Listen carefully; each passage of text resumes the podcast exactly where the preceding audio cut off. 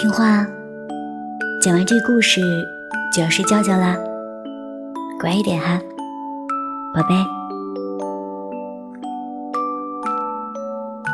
从前有个可爱的小姑娘，谁见了都喜欢，但是最喜欢她的是她的外婆，简直是她要什么就给她什么。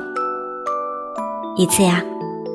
外婆送给小红帽一顶用红丝绒做的小红帽，戴在她的头上正好合适。从此，小姑娘再也不愿意戴任何别的帽子了。于是，大家便叫她小红帽。